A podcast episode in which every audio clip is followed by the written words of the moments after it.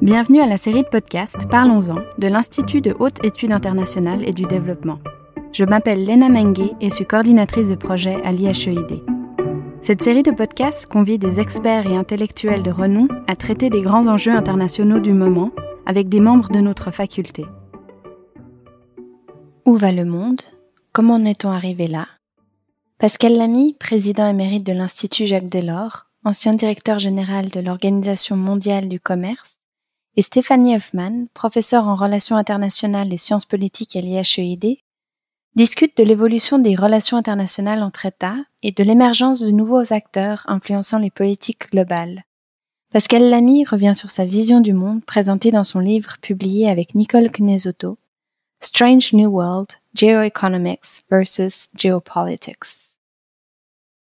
Bienvenue Pascal Lamy et merci d'avoir accepté de participer à ce podcast de l'IHEID. Parlons un peu de où va le monde, le marché ou la force. Parce que pour moi, ce livre-là, il y a un format assez unique et intéressant. Nicole Nisotto et vous-même, y présentez d'abord vos visions du monde depuis la fin de la guerre froide à aujourd'hui. Et vous répondez ensuite à une série de questions sur différents enjeux, avant de discuter les implications de tout cela pour l'Europe dans la dernière partie. Étant personnellement spécialiste de sécurité européenne et internationale, moi, j'ai beaucoup aimé ce format et notamment cette collaboration entre une spécialiste de la sécurité et un spécialiste de l'économie. Donc, vous proposez une lecture croisée, ce qui manque souvent, je trouve, dans les contributions académiques et politiques. Et je me demande donc comment cette collaboration a-t-elle vu le jour? Oh, C'est assez simple. Euh, elle a vu le jour à la suite de la publication par Nicole Messotto, dont vous avez dit à juste titre qu'elle est une spécialiste de la géopolitique, des questions de sécurité internationale notamment. Euh, elle avait écrit un papier dans la revue Esprit, qui est une des revues intellectuelles en France, et dans laquelle, euh, au fond, elle euh, défendait une thèse qui est que euh, la globalisation, la mondialisation, euh, tout ça, c'était finalement assez accessoire, parce que euh, la vie internationale, le système international euh, resterait, selon elle, euh, dominé par les relations entre souverains, comme ça a toujours été le cas. et elle avait écrit d'ailleurs cette phrase qui m'avait fait sursauter qui disait que la mondialisation passe sur la politique comme l'eau sur les plumes d'un canard. C'est une amie depuis très longtemps. Elle a beaucoup euh, travaillé sur les questions européennes, notamment quand elle était dans l'équipe de Solana. Elle était, elle était au conseil d'administration de l'Institut Jacques Delors, dont elle est vice-président. Et donc, je lui ai mis un mail je lui ai dit, écoute, là, franchement, Nicole, euh, tu vas un peu fort. Euh. Elle m'a dit, non, non, non, c'est ce que je pense. Et d'ailleurs, si t'es pas d'accord, t'as qu'à faire un article dans Esprit qui dise le contraire de ce que je dis, comme ça, ça fera dialogue. Et je me suis mis effectivement à la rédaction de ce papier, et puis au bout d'un moment, j'ai trouvé que c'était peut-être un peu dommage euh, de ne faire chacun qu'un papier, quelle que soit la qualité et le niveau intellectuel de la revue Esprit, et j'ai eu l'idée de dire, bah, fond, si on faisait un bouquin. Et donc, euh, on a proposé de faire un bouquin. Euh, alors, je vous raconte toute l'histoire, parce qu'elle est assez amusante sur le plan éditorial. On est allé trouver euh, une éditrice de nos amis qui s'appelle Odile Jacob, euh, qui est une euh, éditrice à succès en France, et on lui a dit voilà, on va faire un livre en stéréo. Ah, dit oui, ça c'est une idée curieuse, j'ai jamais fait ça. c'est un peu curieux parce que les lecteurs généralement ils, veulent lire la prose de quelqu'un, pas lire la prose de deux personnes qui dialoguent et qui sont pas d'accord. Ah oui, et donc, on a fini par la persuader que ça vaudrait peut-être le coup, et on s'est lancé dans la rédaction de ce truc sous forme de lettres. Comme au 18e, euh, cher Nicole, euh, tu as dit ça, et franchement, ça mérite réflexion. Cher Pascal, pas du tout d'accord.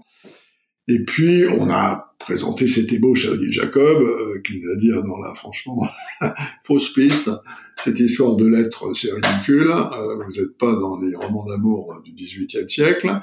Par contre, par contre, euh, si vous transformez ça en vrai dialogue, avec la thèse selon laquelle la géopolitique domine a toujours dominé et dominera toujours le monde, les relations euh, qui se nouent dans ce monde, et si l'autre thèse c'est que non, non, non, la géoéconomie, les phénomènes d'intégration économique euh, auxquels on a assisté depuis longtemps et qui s'accélèrent, c'est au contraire ça qui dominera, alors, alors ça peut peut-être devenir intéressant, d'où ce livre en stéréo, euh, qui oppose deux thèses, celle de Nicole Mesotto, que je respecte, mais avec laquelle je suis pas d'accord, selon laquelle euh, bah, ce sera toujours le concert des nations, les États souverains décideront ou non euh, d'être rivaux ou de coopérer, et que ceci correspond à des logiques purement politiques, et ma thèse,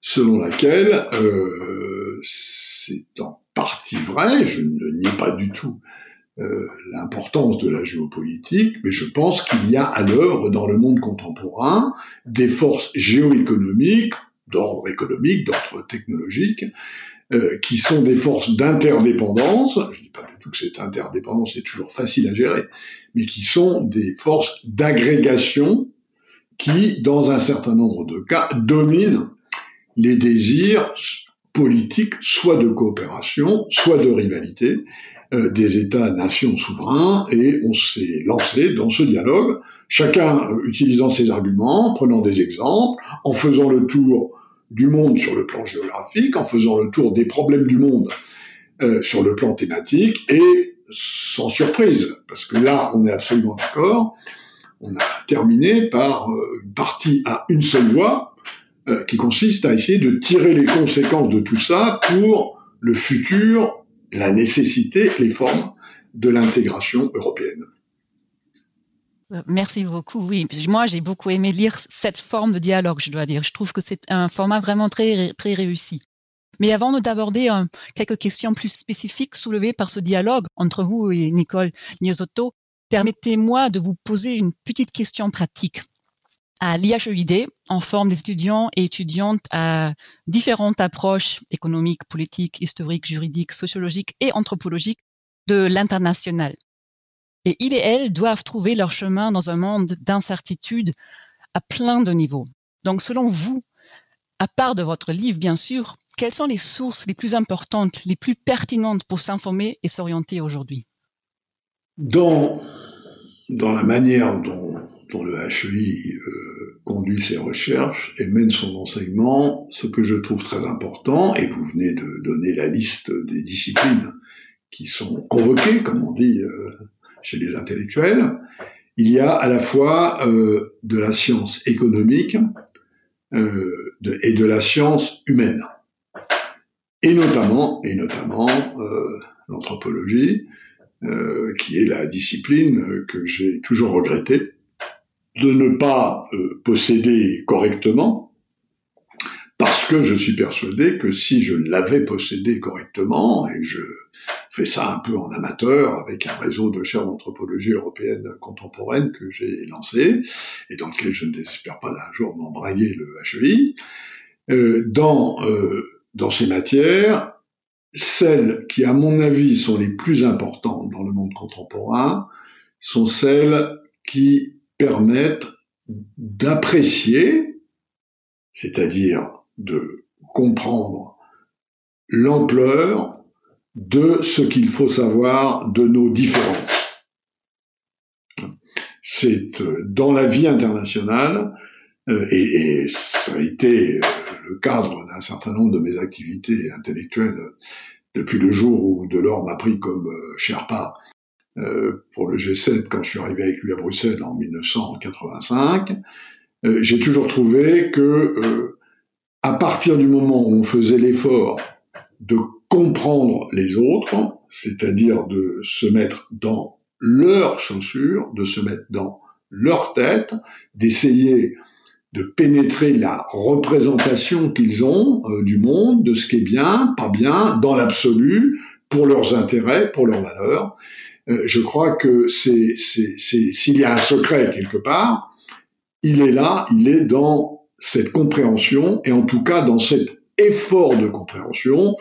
Je, je sais par expérience euh, qu'il est euh, il est un peu vain parce que jamais je ne comprendrai tout à fait correctement euh, les Chinois ou les Indiens ou les Japonais ou les Africains. Euh, je comprends plutôt pas mal les Américains, plutôt pas mal les Latino-Américains, parce que tout ça, c'est quand même de la civilisation européenne qui a migré. Mais je pense que euh, le secret est là, et je, je, suis reconnaissant à une boîte comme le HEI, justement, de proposer un spectre qui est aussi large que celui-là, parce que je pense que c'est là qu'il faut puiser. Super. Donc, passons maintenant un peu à votre livre, et j'ai quelques questions aussi que je aimerais bien vous poser sur cet effort de compréhension. Mais d'abord, j'aimerais bien parler un peu plus des années 90 que dans le livre, vous, vous caractérisez comme une période de la mondialisation heureuse. Mais en même temps, les années 90 semblent également être un interlude entre des périodes de tension et potentiellement une opportunité ratée d'atteindre la fin de l'histoire comme Fukuyama le pensait ou l'espérait. Donc, est-ce que vous pourriez revenir sur votre conception de cette décennie des années 90 et pour vous, quel est son rôle, ses effets? Non, je crois que, euh, comme vous l'avez dit, euh, avec le recul que nous avons maintenant et que le temps nous offre, euh, c'est une période euh, intermédiaire entre deux périodes, toutes les deux caractérisées par le fait que euh, le monde, certains pays dans le monde, proposent une alternative au système dominant. Donc avant la chute du mur de Berlin, ça s'appelait le communisme. Et il y a eu euh, pendant des années une rivalité euh, fondamentale euh, dans le monde contemporain, en gros entre la fin de la guerre, la Seconde Guerre mondiale et la chute du mur de Berlin.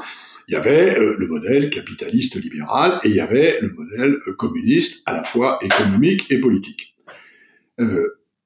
la chute du mur de Berlin a terminé cette hypothèse d'un succès possible d'un modèle autre que le modèle de capitalisme de marché euh, plus ou moins euh, libéral.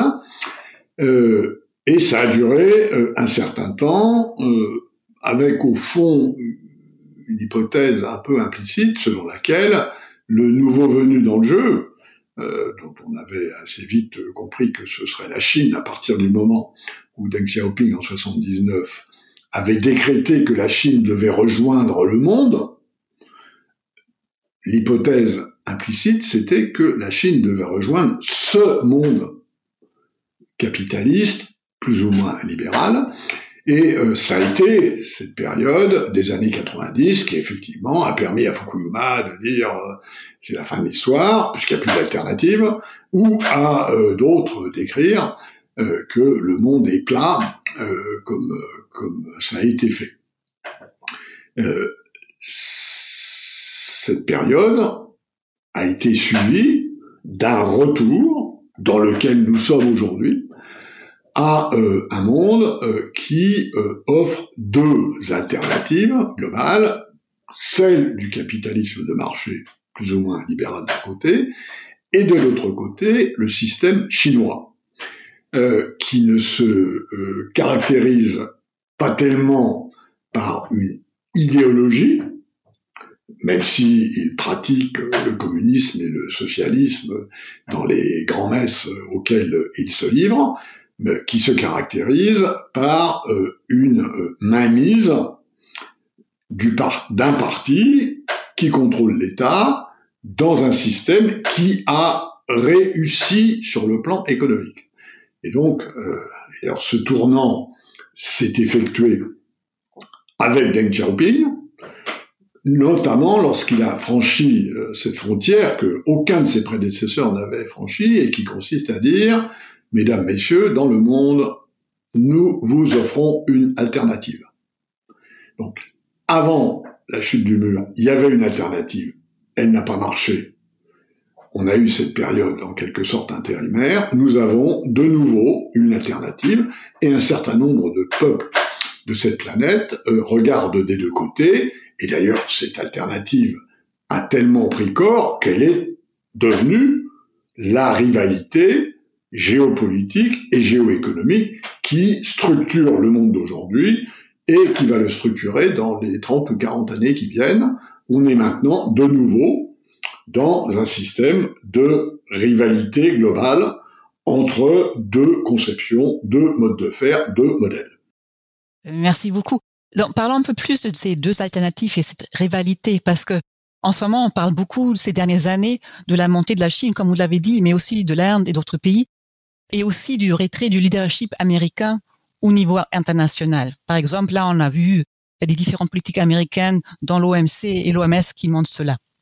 Donc, à vue de vos expériences, pensez-vous que nous assistons à la fin de la suprématie occidentale? Comme vous avez dit, la fin aussi, cette alternative, est-ce qu'elle est encore assez forte si jamais elle a existé comme une suprématie?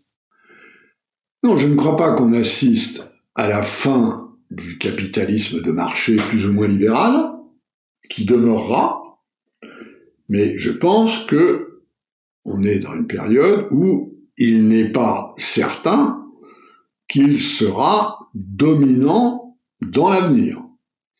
Qui, au fond, dans cette rivalité entre le système euh, que vous euh, estimez occidental, mais euh, qui n'est pas non plus forcément étranger, un pays comme l'Inde, ou à certains pays africains qui voient ce modèle comme le leur, ou au contraire un modèle à la chinoise à la singapourienne, hein, qui est une qui est une Chine euh, en avance, euh, mais gérée avec à peu près les mêmes principes sur le plan politique. Je crois que ces deux euh, ces deux modèles vont coexister, vont se développer. Je suis sûr qu'il n'est pas garanti que le premier dominera l'autre comme euh, l'Occident a dominé euh, le monde euh, pendant plusieurs siècles. Donc il y a là une course, une alternative, une rivalité qui n'empêche pas un certain nombre de coopérations, qui n'implique pas forcément tous les acteurs dès lors qu'ils ont la force de ne pas devenir satellites de l'un ou de l'autre. Et, et, je prends exprès un mot qui a été pratiqué euh, pendant la guerre froide, parce que le parallèle vient inévitablement à l'esprit, même si les circonstances ont tout à fait changé. Euh, c'est l'association d'un mot qui exprime la rivalité, la guerre, et d'un mot qui exprime que cette rivalité ne prend pas de forme guerrière, euh, qui s'appelle euh, froid. Hein? Qu'est-ce que c'est que la guerre froide? La guerre froide, c'est une guerre sans guerre c'est une division, une rivalité sans conflit armé ouvert. Tout à fait. Mais et, je veux aussi en parler un peu d'un autre sujet que vous abordez dans le livre, parce que dans le livre, vous suggérez c'est la fin du multilatéralisme ancien, ce que moi j'appelle aussi le multilatéralisme intergouvernemental, et on voit le passage vers ce que vous appelez le polylatéralisme nouveau, avec plein de nouveaux acteurs.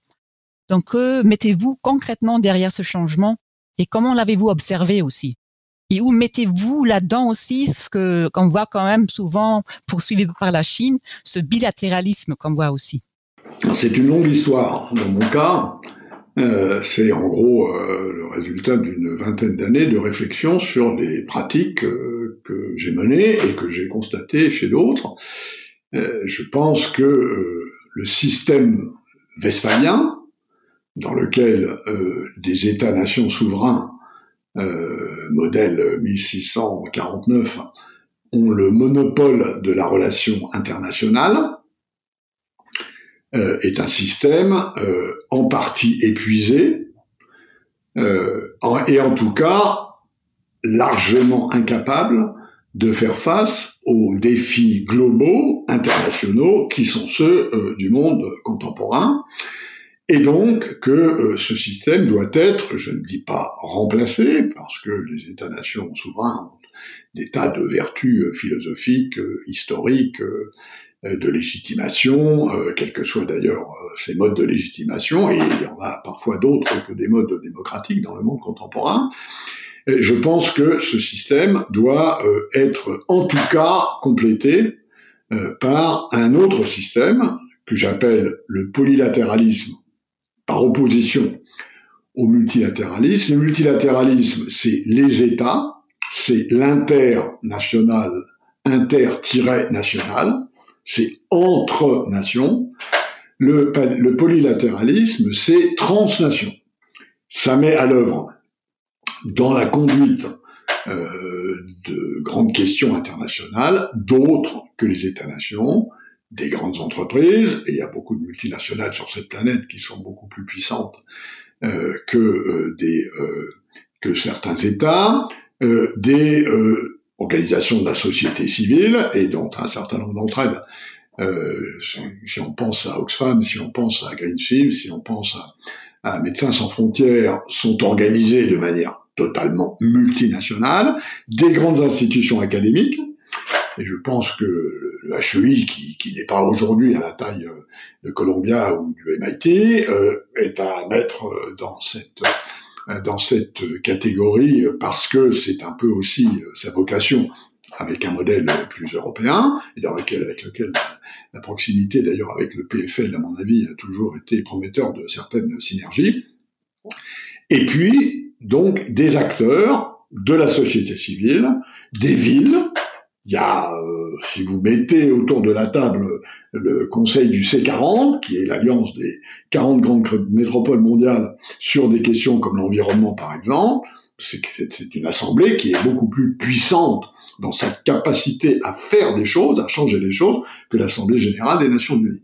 Et donc c'est l'idée d'une gouvernance internationale où les États-nations perdent le monopole de ces relations internationales, ou en tout cas le partage avec d'autres acteurs qui sont mus par des objectifs concrets et qui montent sur ces objectifs concrets des coalitions euh, qui sont liées par leur but. Et c'est le concept sur lequel nous avons bâti le Forum de Paris pour la paix avec le président de la République française, euh, qui cherchait au moment de la célébration du centième anniversaire de l'armistice de la guerre de 1918, qui était un exercice mémoriel important, indispensable. Il cherchait aussi quelque chose qui permettait de penser à la suite.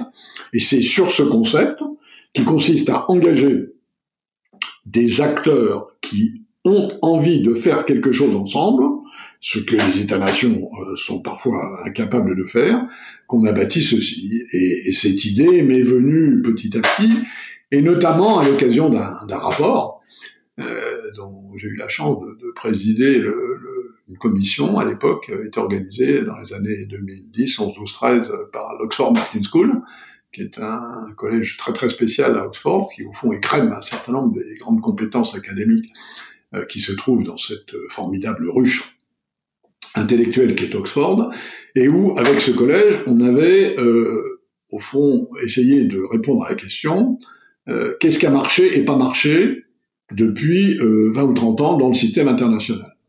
Et on a fait euh, ce truc systématiquement, un travail de recherche, et le résultat, et je le résume évidemment, euh, c'est que ce qui a marché, c'est quand on avait, quand on était sorti des, des dispositifs purement diplomatiques, et ce qui n'avait pas marché, c'est que quand on était resté dans ces dispositifs diplomatiques. Exemple, à l'époque, c'est un exemple de l'époque, ça a changé depuis, on avait pas trop mal fait face euh, au sida, après hmm, bien des difficultés.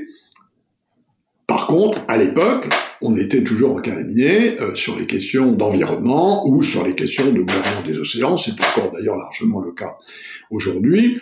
Et au fond, et pour prendre euh, toujours cet exemple, euh, comparons le conseil d'administration du Fonds global sur le sida, sa composition, ses méthodes, au Conseil de sécurité des Nations Unies. Le Conseil des Nations de sécurité, c'est multilatéral et ça fait pas grand-chose. Le Fonds global sur le sida, c'est polylatéral et ça fait beaucoup. Et donc, le Forum de Paris pour la paix est monté sur ce concept. Ce sont des projets qu'on sélectionne, euh, qu'on met en valeur, qu'on incube, et dont certains verront ou ont vu le jour à cause de cette capacité à organiser ces coalitions. Tout à fait. Je pense même que si on regarde à Genève, on voit beaucoup d'initiatives polylatérales qui se forment aussi Mais si je peux insister un tout petit peu quand même, parce qu'on a aussi parlé de la montée de la Chine. La Chine, quand même, si on pense ce qu'on appelle en anglais la Belt and Road Initiative, il y a beaucoup de projets qui sont aussi bilatérales maintenant. Donc, où situer le bilatéralisme? La Chine, comme euh, d'ailleurs les États-Unis, euh, ça c'est le privilège des éléphants, euh, ont le choix entre le multilatéral quand ça les arrange et le bilatéral quand ça les arrange, et ils sont tous les deux des grands maîtres qui consistent à tricoter le multilatéral et le bilatéral au mieux de leurs intérêts. L'Union européenne aimerait bien avoir cette force et cette capacité. On n'en est pas encore là, même si à mon avis ça viendra. La question n'est pas de savoir si l'Union européenne s'intégrera ou non. De mon point de vue, elle s'intégrera. La question est de savoir à quelle vitesse ça se passera et si ça se passe de telle sorte que une alternative à cette espèce de rivalité euh, très duale entre le modèle américain, qui est un modèle d'hyper capitalisme assez violent, le modèle chinois, qui est un modèle d'hyper-collectivisme assez pesant, euh, s'il y a au fond euh, ce système d'économie sociale, de marché euh, européenne, sera ou non un jour l'alternative. En tout cas, en tout cas, aujourd'hui, dans ces trois acteurs, il y en a un qui joue d'abord la carte multilatérale parce que c'est ça qui fait le moins mal, c'est l'Europe. Parce qu'aujourd'hui, elle n'a pas encore la force et la puissance, et notamment, et notamment sur le plan militaire, euh, pour s'offrir euh, une, une option bilatérale comme celle que vous venez de citer, avec euh, la Belt and Road Initiative chinoise, qui est au fond une manière pour la Chine de contourner quand ça l'arrange, les institutions multilatérales euh, auxquelles elle appartient. Comme vous avez déjà parlé un peu de l'Europe, mais j'aimerais bien aussi terminer en parlant un peu plus de l'Union européenne, comme vous le faites aussi dans, dans le livre. Vous suggérez qu'on doit penser à de nouveaux narratifs pour expliquer aux Européennes et Européens les recompositions internationales en cours. Ces narratives doivent faire sens et rassurer sur le rôle de l'avenir de l'Europe dans le monde. Donc selon moi, le narratif en faveur de plus d'intégration que de nombreux politiques ont développé au fil des décennies n'a pas eu forcément des effets positifs, voire a été problématique. Donc selon vous, quel serait le contenu de ce nouveau narratif sur l'Europe et comment faire pour qu'il parle à tout le monde, notamment aussi aux électeurs et électrices des partis populistes et d'extrême droite? Non, sur ce, sur ce plan, euh, disons, le, livre a été écrit euh, maintenant il y a, a 3-4 ans, euh, même si on en a fait une version plus récente, qui d'ailleurs existe maintenant en anglais, qui s'appelle Strange New World, et pas Où va le monde, et qui évidemment a été assez influencé par l'élection de Trump et la suite.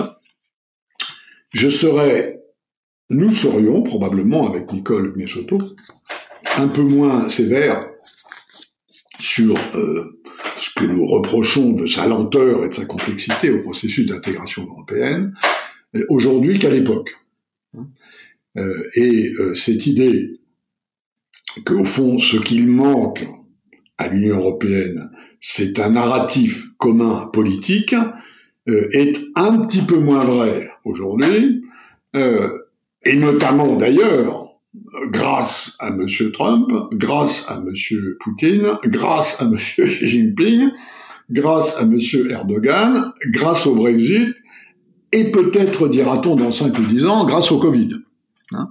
Donc il y a là euh, quelque chose euh, qui a un peu cristallisé euh, depuis que nous avons écrit ce livre autour de l'idée que, au fond, les pays européens, s'ils veulent peser dans ce monde, doivent s'unir parce que sinon ça ne sera pas le cas et que si on veut offrir une troisième alternative à cette grande rivalité dont nous avons parlé, alors il faut la chercher ensemble à l'intérieur, d'une identité qui est au fond euh, difficile à révéler pour les Européens.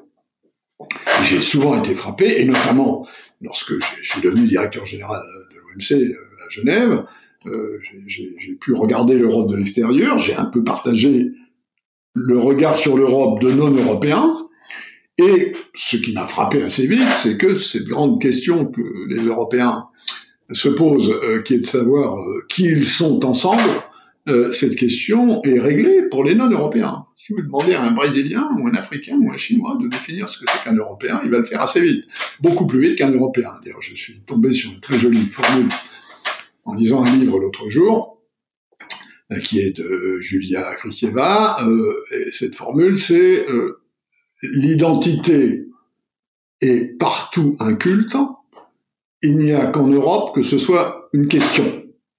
Hein. Et je pense que euh, c'est là que se cache euh, le narratif euh, dont nous avons besoin, qui est un narratif de coopération, qui est un narratif d'intégration, qui est un narratif d'appartenance.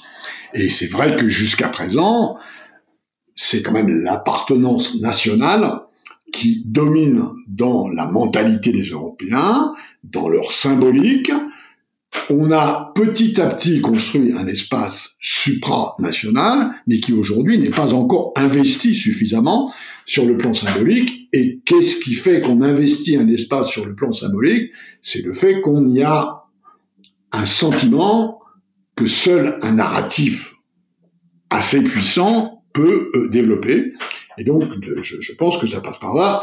Et au fond, ce narratif, on l'a vu apparaître depuis deux trois ans. C'est le thème d'un papier que j'ai publié dans commentaire euh, avant la crise Covid d'ailleurs, sur la question de la souveraineté européenne. Ce mot de souveraineté européenne, qui était un mot complètement, enfin un concept complètement farfelu quand je suis arrivé avec Delors à Bruxelles euh, en 85, euh, ce mot de, ce concept de souveraineté européenne est aujourd'hui, est aujourd'hui dans un certain nombre d'esprits, et je pense que euh, c'est de cet ordre-là euh, que c'est dans cet ordre-là que réside euh, la, réponse que l'Europe doit donner aux grandes questions du monde contemporain. Elle est capable d'être leader sur certains points. On le voit par exemple en matière d'environnement, hein, qui est quand même une des grandes questions du monde contemporain qui aujourd'hui, et je dis pas du tout qu'elle a tout bien fait tout le temps et qu'il n'y a pas encore beaucoup à faire, mais qui a au fond pesé pour que l'agenda international soit euh, plus vert que par le passé, c'est l'Union européenne. Je mets ça à son crédit. J'espère qu'elle continuera d'ailleurs, parce que tout ça ne va pas assez vite euh, selon moi. Mais donc il y a, y a des possibilités. Nous ne sommes pas en tout cas, nous ne devons pas être, nous Européens, nous ne devons pas nous considérer comme condamnés à euh, avoir à choisir entre le modèle américain et le modèle chinois. Je ne le souhaite pas pour moi et je le souhaite encore moins pour mes petits-enfants. Monsieur Lamy, merci, merci pour cette riche discussion. Je pense par votre ouvrage et cet entretien-là, vous nous avez permis de mieux comprendre les manières par lesquelles les changements internationaux affectent les relations entre États et d'autres acteurs comme l'Union européenne par exemple. Et plus largement, merci de contribuer et de nourrir une réflexion et un débat sur l'Europe qui est, je pense, nécessaire aujourd'hui. Donc merci beaucoup. Avec plaisir. Nous étions avec Pascal Lamy et Stéphanie Hoffman pour une discussion traitant des nouvelles dynamiques du système international. Pour plus d'informations au sujet de l'Institut de haute étude internationale et du développement, nous vous invitons à vous rendre sur graduateinstitute.ch. Je suis Lena Mengue, merci pour votre écoute.